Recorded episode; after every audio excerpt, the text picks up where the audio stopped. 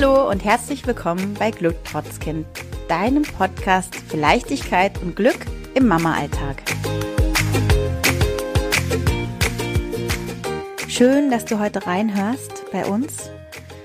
Wir haben einen wahnsinnig spannenden Interviewgast, die wunderbare Birgit Viertelböck. Und ich freue mich jetzt riesig, mit dir das Interview zu teilen. Birgit ist ursprünglich promovierte und habilitierte Tierärztin und hat vier Kinder. Nur dass drei davon am exakt selben Tag Geburtstag haben. Birgits Leben hat mehrere krasse Wendungen genommen und von denen erzählt sie uns im Interview. Heute arbeitet Birgit als Paarcoach und Energiearbeiterin in München. Sie hat sich von ihrem Mann getrennt und lebt mit ihm zusammen im sogenannten Nestmodell. Im Interview erfahrt ihr, wie Birgit ihre Schwangerschaft mit den Drillingen, die Geburt und die Zeit danach erlebt hat. Ihr erfahrt, welche Strategien sie in der Zeit mit den vier kleinen Kindern hatte, um den Kinderwahnsinn zu überstehen und trotzdem Glück zu erleben. Ihr erfahrt, wie es kam, dass sie ihre Karriere als mehrfach ausgezeichnete Karrierefrau und Tierärztin an der Uni München hinschmiss und sie sagt, berufen wurde zum Paarcoach und zur Energiearbeiterin. Und schließlich und endlich erzählt sie, wie sie heute mit ihrem Ex-Ehemann und den vier Kindern im sogenannten Nestmodell lebt. Ja, und welche Tipps sie für Mütter und Väter hat, Glück trotz Kind zu erleben.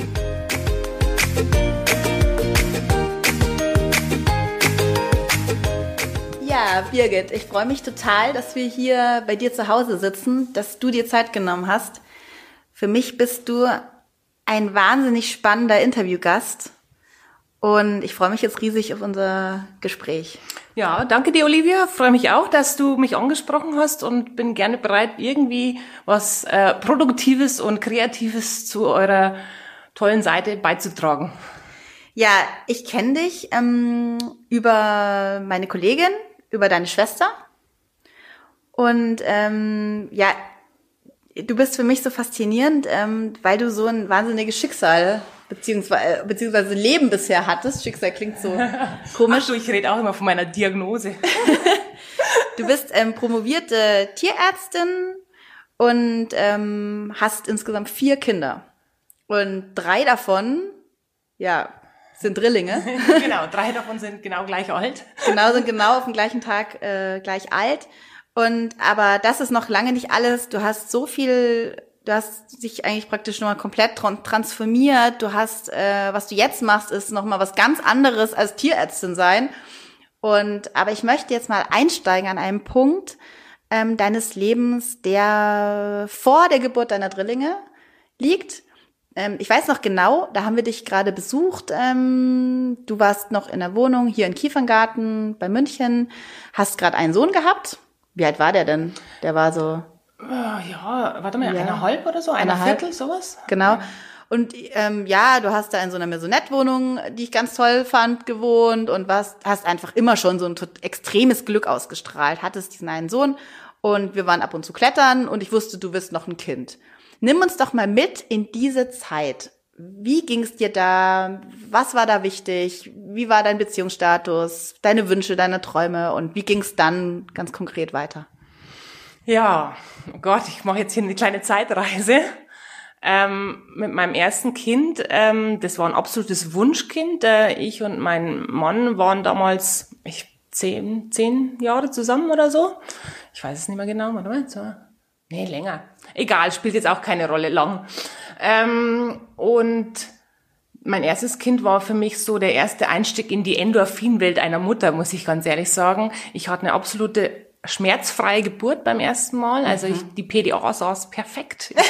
Ich habe nur irgendwie so einen Knödel gespürt, den ich jetzt irgendwie drücken sollte und dann habe ich ihn gedrückt und dann war er draußen. Also es war, also ich habe das mit einer Freundin geteilt damals und die hatte das ähnliche und es war eine gute Basis, aber jede andere Basis ist auch eine gute Basis. Und ähm, diese Endorphine, die das bei mir äh, ausge ähm, erzeugt hat, die, der, ich habe damals, glaube ich, irgendwie zu meinem Chef oder zu meinem, also ich bin in der Physiologie gewesen an der an der an der LMU, habe ich gesagt, also wenn es gelingt, diese Stoffe synthetisch herzustellen und zu, an die richtige Stelle zu injizieren, dann ist es der nächste der nächste Sprung in der Evolution. Es muss so sein, weil das sind Drogen, die kann kein Mensch der Welt irgendwie erfinden.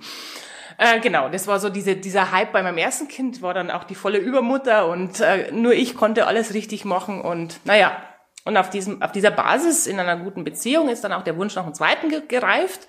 Wir haben dann zufällig auch äh, sogar die Möglichkeit gehabt, eben ne, ein Grundstück zu finden, ein Haus zu bauen. Also für mehr Kinder war dann auch Raum, weil die Wohnung selber war relativ klein.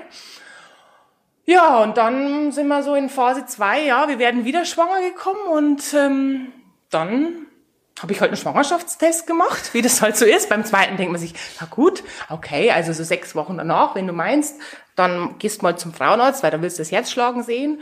Ja, und dann saß ich beim Frauenarzt und ähm, ich meine, ich bin ja selber Ärztin und kann dann einen Ultraschall schon beurteilen. Also wusste ich schon beim ersten Mal, wie es ausschaut. Und dann waren da plötzlich irgendwie viel mehr Fruchtblasen wie eigentlich so normal. Also nicht eine, sondern da waren halt viele Hohlräume. Und mein Frauenarzt, der war früher in Großhadern und hat viele Mehrlinge betreut. Also weil es dann noch diese ganzen In-vitro-Fertilisationen mit, wo sie fünf eingepflanzt haben und was weiß ich. Also das machen sie ja, dürfen sie ja heute gar nicht mehr machen. Naja, egal, auf alle Fälle hat er gesagt, ja, Moment, jetzt müssen wir mal nachzählen. Oh Gott. Und dann hat er nachgezählt und dann hat er vier Fruchthüllen gefunden. Ähm, und in drei davon hat das Herz geschlagen. Also, ja. Oh und ich saß, ich, ich weiß nur, ich habe nur noch gesagt, oh Gott, oh Gott, oh Gott. Also ich konnte gar nichts anderes mehr sagen, wie, ich glaube, ich habe erst dann angefangen zu heulen und, und was weiß ich. Und mein Gott, und dann kommst du auf die, die blödsinnigsten Gedanken, so von wegen, oh Gott, vielleicht werden es ja noch einer weniger und Zwillinge, aber wie soll ich denn Drillinge machen? Ich habe ja nur zwei Hände und zwei Brüste und, und wie soll denn das alles gehen? Ich meine, wie stillst du denn Drillinge? Ich, oh Gott, so, ich, ich weiß nicht, aber die Szene aus, äh, wie heißt der Film mit dem Arnold Schwarzenegger, wo er da so zum Mars fliegt? Aber diese Frau mit den drei Brüsten ist und dachte, ich musste nur an diese Frau mit den drei Brüsten denken, so eine Mutantenfrau. ah gut, ich bin keine, ich habe es auch irgendwie mit zwei dann hingekriegt, aber ja, aber es sind so die Gedanken, die einem halt kommen. Es geht einfach nicht, es ist ja nicht physikalisch gar nicht möglich. Ja.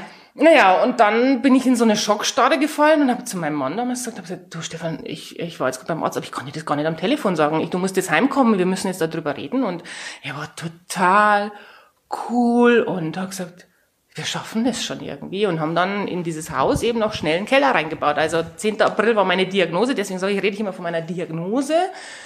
Ähm, und ähm, dann haben wir halt irgendwie noch den Keller unten rein okay. gebastelt, weil wir jetzt vier Kinder haben. Nicht nur zwei, sondern vier. Und da brauchen wir viel, viel Platz und Stauraum und keine Ahnung. Naja, zwei Tage später war der Keller geplant. Ähm, und das war aber gerade noch so möglich. Ja, ja, das war gerade noch so möglich. Das, sonst hätten wir schon zum Bauen dann angefangen. Also und wir haben dann auch, also in der Schwangerschaft quasi auch noch Haus gebaut. Ähm, Im April wusste ich eben, dass ich schwanger bin. Termin war dann 21. November. Ähm, und ich wusste, dass ich ab August nicht mehr aufstehen darf. Also ich musste dann liegen, zwei mhm. Monate, also mindestens. Also ich bin dann zwei Monate gelegen. Und ähm, einfach um irgendwelche Komplikationen zu verhindern. Und, und ähm, dann war klar, okay, also Juni wird abgerissen, das war nicht klar, aber dann ab Juni haben wir es geschafft abzureißen. Und dann haben wir halt irgendwie alles, was wir halt irgendwie Fliesen aussuchen und wie das halt beim Hausbauen so ist, man muss sich ja irgendwie abstimmen, haben wir halt alles noch vorher gemacht, weil danach war ich nicht mehr transportfähig. Also ich bin dann nur noch zu meinen Frauenarztterminen liegend, hat mich damals mein Schwiegervater teilweise auch ähm, in die Klinik gefahren äh, und, und da haben wir halt meine Vorsorgeuntersuchung gekriegt und dann war's das dann. Ja, und ähm, wie genau. war das denn damals für dich? Weil ich, ähm, so wie ich dich jetzt einschätze, als sehr aktive Frau, ähm, die auch einfach macht, du bist für mich so eine Macherin. Wie kannst du da zwei Monate liegen? Wie hast du dich da gefühlt in so einer ähm, Phase? Also alle waren sie besorgt um mich, weil ja und gesundheitlich und für die Frau ist es ja auch so eine Blasse. Und gesagt, wenn mir jemand Drillinge schenkt, dann wird er das, ich meine, es war ja keine künstliche Befruchtung. Mhm. Es war ja, es war ja irgendwo eine Fügung. Dann wird das schon auch passen. Also ich habe, das habe ich eigentlich schon immer. Und das ist, was ich auch vielen Leuten halt wieder an die Hand legen will, eben durch Meditation oder Yoga oder was auch immer, ähm, eine gesunde Beziehung, einfach dieses Urvertrauen. Mhm. dieses Urvertrauen, das uns Frauen das wir eigentlich erfunden haben, sage ich jetzt mal, aber das uns verloren gegangen ist. Und dieses Urvertrauen, wenn du hast, dann weißt du, egal was passiert, es wird gut werden. Und ähm, ich meine, mir sind natürlich auch Sachen passiert, die ich nicht so irgendwie auf meiner Wunschliste gehabt hätte.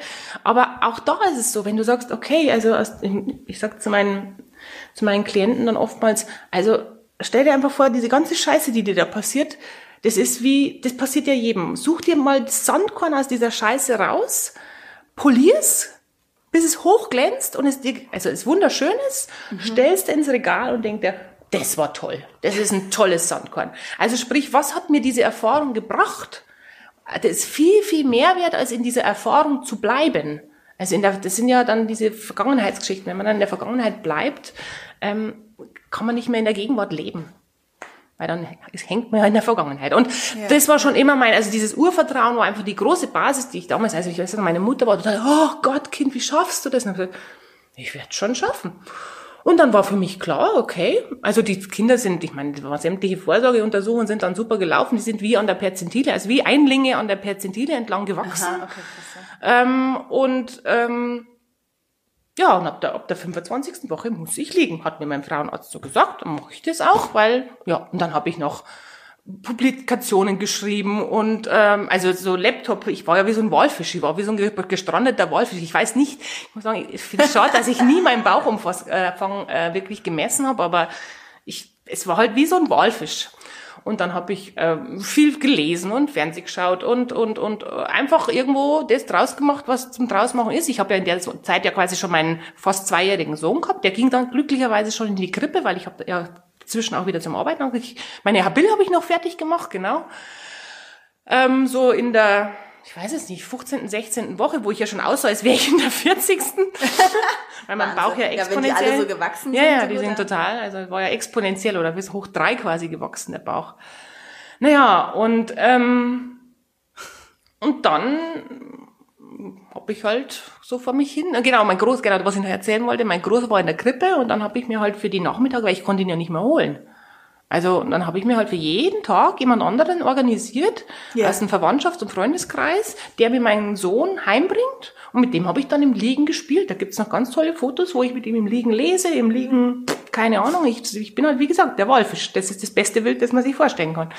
Ja, der am Strand liegt und ja, wartet, ja. bis er gerettet wird. Ja, ja. Wahnsinn. Genau. Natürlich fehlen die Muskulatur und alles, aber ja. es hat mich ja, also ich habe es einfach geduldet, ich habe gebrütet. Ich habe gesagt, ich brüte hier. Ja, ja. ja genau.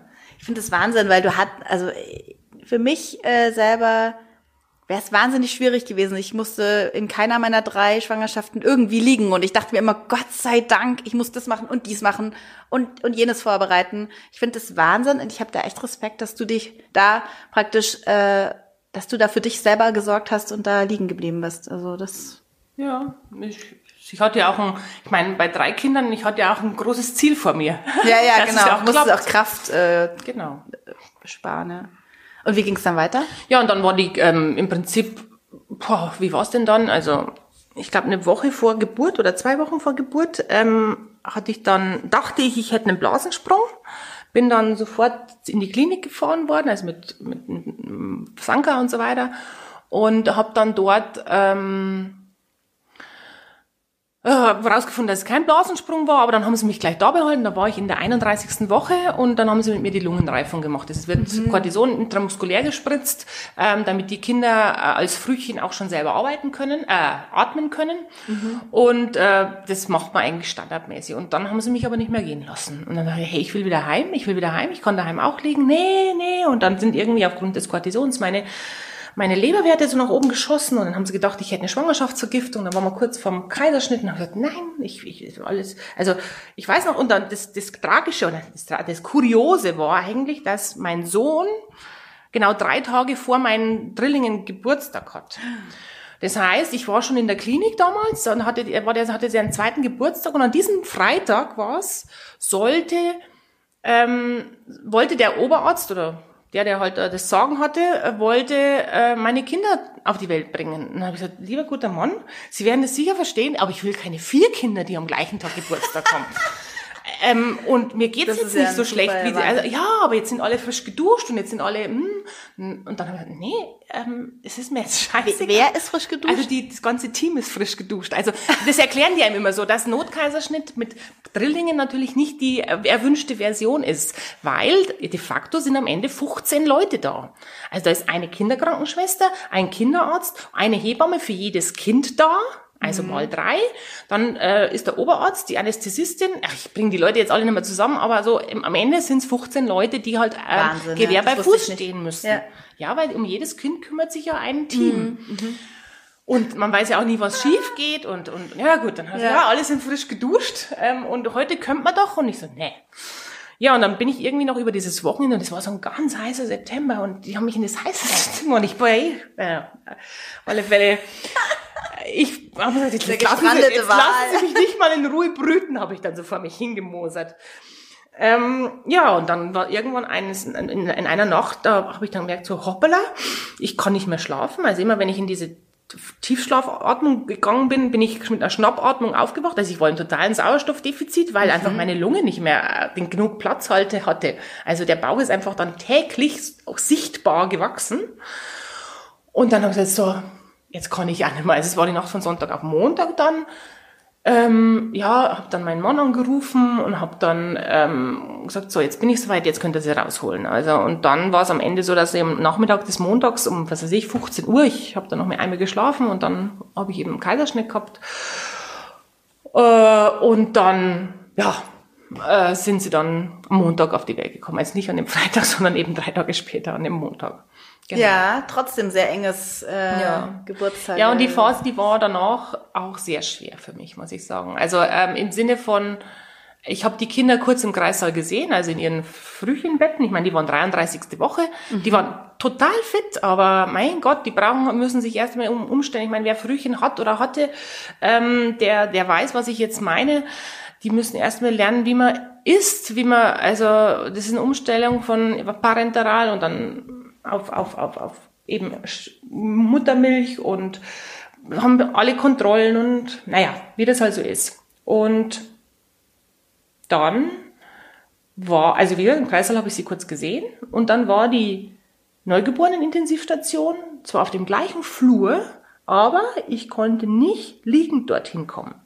Und ich habe es zwei Tage lang nicht geschafft, aus meinem Bett rauszukommen, in den Rollstuhl zu kommen Wahnsinn. weil ich so, also muskulär so am Ende war, dass ich, ich, ich hab's nicht geschafft. Also Kreislauf, muskulär, alles. Ich hatte, ich meine, ich hatte eine Gebärmutter, die war die Größe von einem äh, Petsyball wahrscheinlich. Äh, oder heißen die Dinger so? gell? Ja, Patsy Ball. Ähm, also so groß war es natürlich nicht, aber, aber es war einfach, und diese ganzen Rückbildungen, das waren Schmerzen und Ja, ja, und du hast ja auch dich nicht bewegt viel, gell? Nee, ich habe ja vorher zwei Monate Ja. mich überhaupt nicht bewegt. Das heißt, meine Muskulatur war völlig darnieder. Und das war schon so eine Phase, wo ich dachte, pff, ja, dann habe ich halt drei Bilder bekommen von meinen Kindern, drei Du Fotos, hast, was hast du? Musst du noch sagen? äh, zwei Jungs und ein Mädchen. Und das war, also das war schon während der Schwangerschaft so ein Punkt, wo ich sagte, puh, Gott sei Dank ist wenigstens ein Mädchen dabei. Ähm, dann habe ich so eine Mischung und wenn ich jetzt irgendwie vier Jungs am Ende gehabt hätte, dann, boah, naja. Aber ich hätte auch die genommen. Ähm, und Und dann warst ja, du und dann im habe ich, ja, dann, hab, hin, ja. dann hast du halt den, den, die, die, die Pumpe, ich mein Frühchen, da sollst du abpumpen, weil Muttermilch ist das Beste und so weiter. Und Aber du hast deine Kinder nicht gesehen. Nee, ich habe meine Kinder nicht gesehen. Ich hatte drei Fotos vor mir, Wahnsinn. mit denen ich zum Pumpen angefangen habe. Und das war, also ich meine, alles, was du nicht ändern kannst, akzeptier's. Weil alles andere bringt's ja nicht. Aber wie hast du, können die dich da nicht, also es ging nicht, die konnten dich nicht liegen dahin. Die konnten bringen. mich Und die Frühchen liegen. auch nicht zu dir. Nein, das ging nicht. nein, es ging beides nicht, in beide Richtungen nicht. Und es waren, äh, Luftlinie waren es keine zehn Meter. Wahnsinn. Ich, ich kann mir gar nicht vorstellen, was man da fühlt als Mutter. Ich habe es akzeptiert. Ich habe, weißt du, ich- es ist wirklich so. Also klar, dachte ich mir, es wäre mir jetzt anders lieber, aber wenn du es nicht ändern kannst. Ja. Und ich habe natürlich versucht, in diesen blöden Rollstuhl reinzukommen, aber es ging nicht. Und nach zwei Tagen bin ich endlich rein, dann bin ich in den Rollstuhl reingegangen. Ich meine, klar, dann, wie gesagt, an der Stelle werden viele Frühchenmütter sagen, ja, das ist beschissen, du siehst dein Kind in einem Kasten vor dir liegen.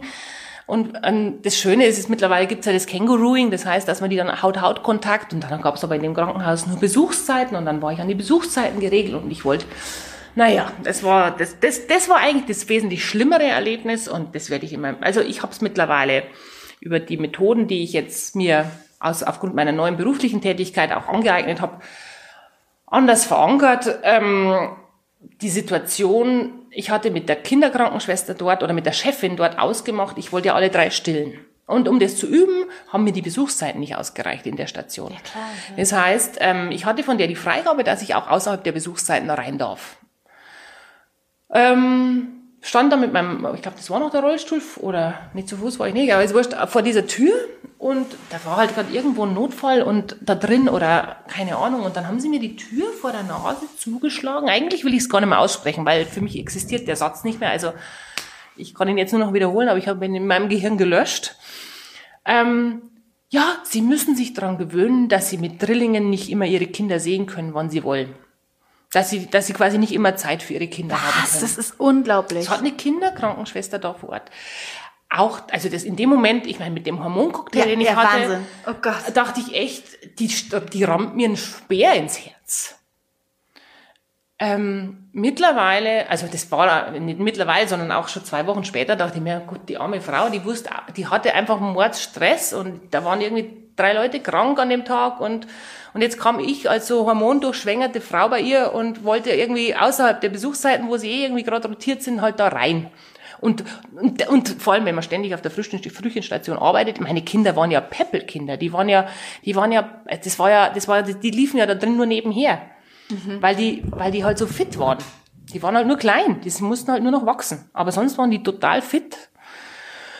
Naja, ja, und dann bin ich wieder zurück, habe natürlich geheult und, und, und wie ein Schlosshund und naja, hab's mittlerweile, wie gesagt, verarbeitet. Die sind ja jetzt schon acht Jahre alt, also hatte genug Zeit. Aber das war so, das war so ein Satz, wo ich jeder, jeder Stationsschwester auf einer Frühchenstation mal irgendwie sagen würde, bitte, es könnt alles zu den Müttern sagen, aber nicht sowas. Nicht so von wegen, also sie müssen sich daran gewöhnen, dass sie keine Zeit für ihre Kinder haben. Also, oder vielleicht ein bisschen sensibler umgehen mit den Leuten, also, die ja nicht täglich. Ah, ich kann haben. mich da so gut erinnern an das äh, meinen Krankenhausaufenthalt. Ich habe auch was ähnliches. Also nicht so schlimm, aber ja, ich weiß du dann noch, beschlossen hast, die nächsten zwei werden Hausgeburten, ja. oder? Ich, ähm, ja, mein, das ist eine andere Geschichte, waren anders. ich kann es auf jeden Fall sehr gut verstehen, wie man sich da fühlt. Ja, genau. Ja, und dann sind sie gewachsen, dann sind sie von einer Klinik in die andere gekommen, weil sie waren zu gut für diese und dann sind sie auf die Kinderstation von einer anderen Klinik gekommen. Der Transport war auch wieder Hölle, wenn du deine drei kleinen Putzi-Putzis, die eigentlich in der Größe noch im Bauch drin sind, mit einem Sanker zehn Kilometer durch München fahren lässt, dann ja. stirbst du auch irgendwie tausend Tode gefühlt. Also jeder, jeder, jede Schwelle willst du nicht mitgehen oder jeder Rumpler. Naja, und dann haben wir sie nach vier Wochen heimbekommen. Und dann ging eigentlich, also das war dann so, ja, aber dann ging so die, ich hatte da eine ganz, ganz nette Krankenschwester in dem anderen äh, Dings, wo ich dann auch ähm, mir gezeigt habe, wie man eben Drillinge eben die Flasche gibt, ohne, also ich meine, ich habe gepumpt und das kam in die Flasche rein. Mhm. Und die zwei Jungs, die konnte ich auch stillen, aber habe ich dann nach zwei Monaten dann auch wieder aufgegeben, weil das dritte Kind hat immer nur geschrien in der Zeit. Und ich bewundere alle, alle Drillingsmamas, die, ich meine, die gibt's ja auch, die alle Kinder stillen und sie hintereinander stillen und ich hatte da nicht die Ruhe, muss ich ganz ehrlich sagen. Ich würde heute auch viele Dinge anders machen, die ich so, äh, aber es muss, so wie es damals gelaufen ist, also ist es auch okay gewesen, aber es war halt schon sehr durchgetaktet alles und wir haben dann im Prinzip im Schichtsystem gearbeitet. Ich habe ich hab, ähm, gepumpt wie eine Blöde, ähm, also viermal am Tag. Ich hatte, wie viel habe ich am Ende? Ja, ich habe am Ende habe ich dann so in der Hochphase habe ich drei Liter Milch am Tag gegeben. Ja, ja, ich pro Kind einen Liter halt. Ich meine, das gibt eine Normalmama auch. Für ein Liter ja, pro Kind ja. ist so Pi mal Daumen das, was ich meine, dadurch, dass ich es halt abgepumpt habe, siehst du es noch viel mehr. Siehst es ja. halt und und ähm, ich habe dann auch gepumpt, wenn wir Besuch hatten. Ich habe mich dann halt einfach nur umgedreht, aber äh, das war mir dann alles, also die Berührung, ich meine, jetzt wie wenn du stillst, und dann hast du halt die Pumpe dran. Ja. Also naja, aber da gibt's ja unterschiedliche Sichtweisen. Kann ja jeder Gott sei Dank so machen, wie er, wie er, wie er meint und wie er sich auch wohlfühlt. Ja, und in der Zeit sind wir dann eben, das Haus ist fertig geworden schon langsam. Mein Mann hat sich ähm, vier Monate Elternzeit genommen, was aber auch notwendig war, weil wir eben vom Hausbau und eben Schichtsystem und der Große kommen noch dazu und ich, ähm, ja, Was heißt denn Schichtsystem? Schichtsystem. Jetzt nimm uns doch mal mit in so eine Nacht. Wie, ich stelle es mir jetzt so vor, ich meine, meiner schläft ja teilweise, äh, meiner ist jetzt neun Monate, der wacht immer noch fünfmal teilweise auf, teilweise nur zweimal. Wie ist es mit Drillingen? Und da hast du ja noch einen anderen gehabt, ja? Der war auch noch da. Wie war das? Ja, also so eine klassische Nacht. Ähm, ich ich setze mich jetzt mal in die Lage, da waren wir schon ins neue Haus eingezogen. Die Kinder waren ungefähr drei, vier Monate alt. Ja, sowas wie Januar. Ähm, war ähm, der Sebastian, der ist immer um, boah, ist er jetzt damals schon um nur acht ins Bett gegangen oder früher? Ich glaube so, ja, ich glaube so acht, halb neun. Und der, der, der, mein, mein Mann ist quasi ähm, mit dem Großen ins Bett gegangen und konnte dann bis drei schlafen. Mhm. Und ich habe die Kinder quasi den Abend über versorgt und bis drei versorgt. Und wenn ich Glück hatte, konnte ich mal eine Stunde schlafen. Wir hatten ja versucht, also wir haben sie nicht getaktet. Also es gibt ja Leute, also äh, takten heißt quasi, dass du, wenn der eine Hunger hat, du die anderen zwei aufwächst ah. äh, und sie dann auch mitfütterst. Ah, okay. Ja. Ähm, wir wollten aber, dass sie durchschlafen. Das heißt, wenn die nicht natürlich Hunger ja. haben, sie zu wecken, die anderen ist ja irgendwie blöd. Das heißt, wir haben dann im Prinzip auf jeden gewartet, wenn er halt irgendwie Hunger hatte. Und ähm, lebensrettend in der Situation war damals, das habe ich in meinem, ich hatte so einen Mehrlingsvorbereitungskurs, also da waren vor allem Zwillingsmamas drin, das war ein Weidenkorb, der von der Decke hing. Also so, so ein Stubenwagen Oberteil, also ein Weidenkorb, ein großer, mhm. äh, der wie so eine Schaukel von der Decke hing. Ähm, und da, also ich habe die Kinder auch alle gepuckt. Ja. Ähm, und hab den dann quasi, die, der, der gerade wieder einschlafen musste und in der anderen Hand hast du noch einen anderen in diesen Weidenkorb gelegt und dann konntest du dann halt schubsen und der andere schlief wieder ein und dann hast du, also es war halt wie, wie an der Kinderkrankenstation halt. wo du halt Nachtschwester bist. Ja, und dann, wie gesagt, wenn du Glück hattest, wir haben dann auch abgesagt, also wir hatten nämlich, als wir ins Haus eingezogen sind, dachten wir, ja, wir haben ja Kinderzimmer und bringen die Kinder dann irgendwie abends hoch und irgendwann, also nach der zweiten Nacht haben wir gesagt, nee, wir bringen die Kinder nicht mehr hoch. Drei, drei kleine Kinder irgendwie in den ersten Stock zu befördern, nur dass sie dann dort schlafen, bringt ja nichts. Also sprich, sie sind einfach in ihren Stubenwägen oder was auch immer, also in diesen äh, Betten unten im Wohnzimmer gewesen. Es war so ein großer Laufstall, wo die gelegen sind, oder noch zwei Laufställe, als sie größer geworden sind, mit einer gescheiten Matratze drin. Und da sind sie halt Tag und Nacht gewesen. Und ich weiß noch, ich, ich, ich dachte, ich bin auf den Mond gezogen, als wir umgezogen sind. Der Garten war ein einziges, wie halt das so ist, ja. wenn man neu baut, ein einziges Kiesfeld hier in München. Ähm, und ich habe nur meine drei Kinder den ganzen Tag gehabt und habe aus dem Fenster rausgeschaut und habe diese Mondlandschaft gesehen. Aber jetzt bin ich abgewichen von der Nacht. Also de facto war es dann so, ich habe bis drei halt versucht, auch irgendwie zu schlafen. Ja. Und um drei habe ich dann anfangs meinen Mann geweckt und habe gesagt, so, jetzt muss ich schlafen. Ähm, beziehungsweise am, wir haben dann quasi so blinde Übergang, Übergabe gemacht. Äh, ich habe ihm noch die Zeiten aufgeschrieben, wann die, wer jeder getrunken hat. Und er hat dann ähm, mh, im Prinzip an den Zeiten gesehen, dass wenn einer dann jetzt wach wird, ob er Hunger hat, also sprich, wenn das jetzt irgendwie schon fünf Stunden her ist, dass er das letzte Mal getrunken hat, sieht, sieht er auf seinem Zettel, ähm, oder ob er, ob er nur irgendwie äh, ja, ja. einen falschen Pups an der falschen Stelle hat. Also ja, sprich, ob er ihn einfach nur beruhigen soll oder ihn füttern soll. Das hat er dann quasi in der Über, in, in so einer Art Übergabeprotokoll, das aber nicht verbal war, sondern eben mit einem Zettel, weil die Phase, bis der, bis ich den letzten gefüttert hatte, ja. und ich dann ins Bett ging und der erste dann wieder zum Schreien anfing, die war ja quasi da musste ich ihn ja noch nicht wecken. Ja, also klar, sprich, die Kinder haben ihn dann geweckt. Ah, verstehe. Die klar, Kinder haben dann, ja, da waren dann die Tür auf, ich habe bei ihm die Tür aufgemacht und die Kinder haben ihn dann geweckt und dann ging, ging er runter. Und dann, ja, wir hatten immer unsere drei Fläschchen, wenn wir die, die, die, die, äh, mein, da hast halt eine, Mehr, eine Mehrfachstecker dran, wo du alle drei auf einmal einschaltest und so. Also das sind so die, die kleinen Dinge, also dass du dich natürlich viel besser. Und ich weiß noch, wir haben ja stand ganz viel Besuch bekommen, weil jeder wollte Drillinge sehen. Das war ja irgendwie schon was Besonderes. Und ähm, immer wenn Besuch da war, hatte also jeder Besucher hatte grundsätzlich ein Kind auf dem Schoß. Ja, ja. ähm, und grundsätzlich hat jeder Besucher seinen Kuchen selber mitgenommen ähm, und äh, sein Zeug auch wieder in die Spülmaschine eingeräumt, bevor er gegangen ist. Weil wir ja eben einfach gar nicht wussten, wo wir sonst unsere Hände, also ich meine, das sind 600 Windeln im Monat gewesen. Ähm, du bist den ganzen Tag nur am Wickeln und füttern und Wahnsinn, ja, ja. Bäuerchen machen. Ja. Ja. Ja, ich weiß auch noch, einmal war ich da. Siehst du, du warst auch eine von den Neugierigen. Ja, total.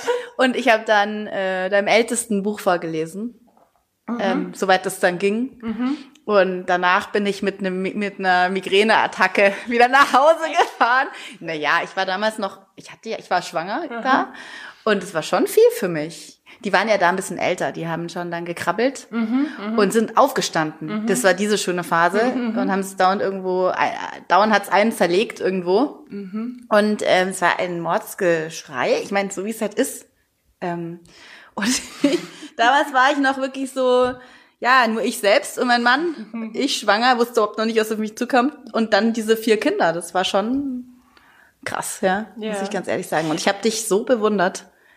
Weil aber, du immer so gestrahlt hast auch. Ja, ich, äh, ich war auch total entspannt, weil, äh, und das war auch das Beste, was mir passieren konnte, weil ich war mit einem einen Kind, ich war viel zu übervorsichtig und viel zu, Oh, ich hätte den wahrscheinlich wie so eine Helikoptermama äh, völlig überversorgt. Ähm, und und wurde, war total unentspannt als Erstlingsmama. Mhm. Total. Also, und mit den dreien, ich meine, du kannst dich halt nicht in zwei Teile teilen und wenn dann einer mal umfällt, also und damit habe ich auch, damals habe ich eben auch schon gemerkt, dass ich, also ich mache sowas ähnliches wie Reiki jetzt mittlerweile, unter dem kann sich zumindest jeder mal was vorstellen, dass das äh, was ist, was so gegen die kleinen Ver Verletzungen und kleinen Beulen, die ja ständig passiert sind, ich meine, die zwei Jungs, die waren echt so, die haben sich ständig wehgetan. Äh, die, die, die Tochter war ein bisschen vorsichtiger. Aber dass du dann merkst so, ah, okay, Hand auflegen hilft also doch. Und das kann ich auch an der Stelle nur an jede Mutter weitergeben. Also die, die, die, die Mutter-Kind-Energie, die ja, da fließt, ja. die ist, die ist gigantisch gut. Also das ist, ja, ähm, kann ich selber auch bestätigen. Die Hand drauf und genau. ähm, und ein paar gute Gedanken dazu und, und schon und Ruhe und, genau. und genau. Kuscheln hilft ja. immer am besten. Ja. An dieser Stelle haben wir das Interview geteilt. Einfach aus Zeitgründen. Birgit hat so viel zu erzählen. Wir möchten sie nicht nur über ihre Kinder und das, das Thema Schwangerschaft, Geburt, Leben mit Kindern und so ähm, befragen, sondern wir wollten auch wissen, wie sie praktisch jetzt lebt, ähm, welche Tipps sie noch hat als ähm, Mutter für Mütter, wie sie zur Energiearbeit und zum Paarcoaching gekommen ist, wie das sogenannte Nestmodell mit ihrem Ex-Mann funktioniert. Und darum haben wir das Interview geteilt und ihr könnt weiterhören, wenn wir nächste Woche die Episode online stellen. Natürlich bekommt ihr Bescheid und wir freuen uns, wenn ihr wieder reinhört. Bis dann, deine Olivia von Glück trotz Kind.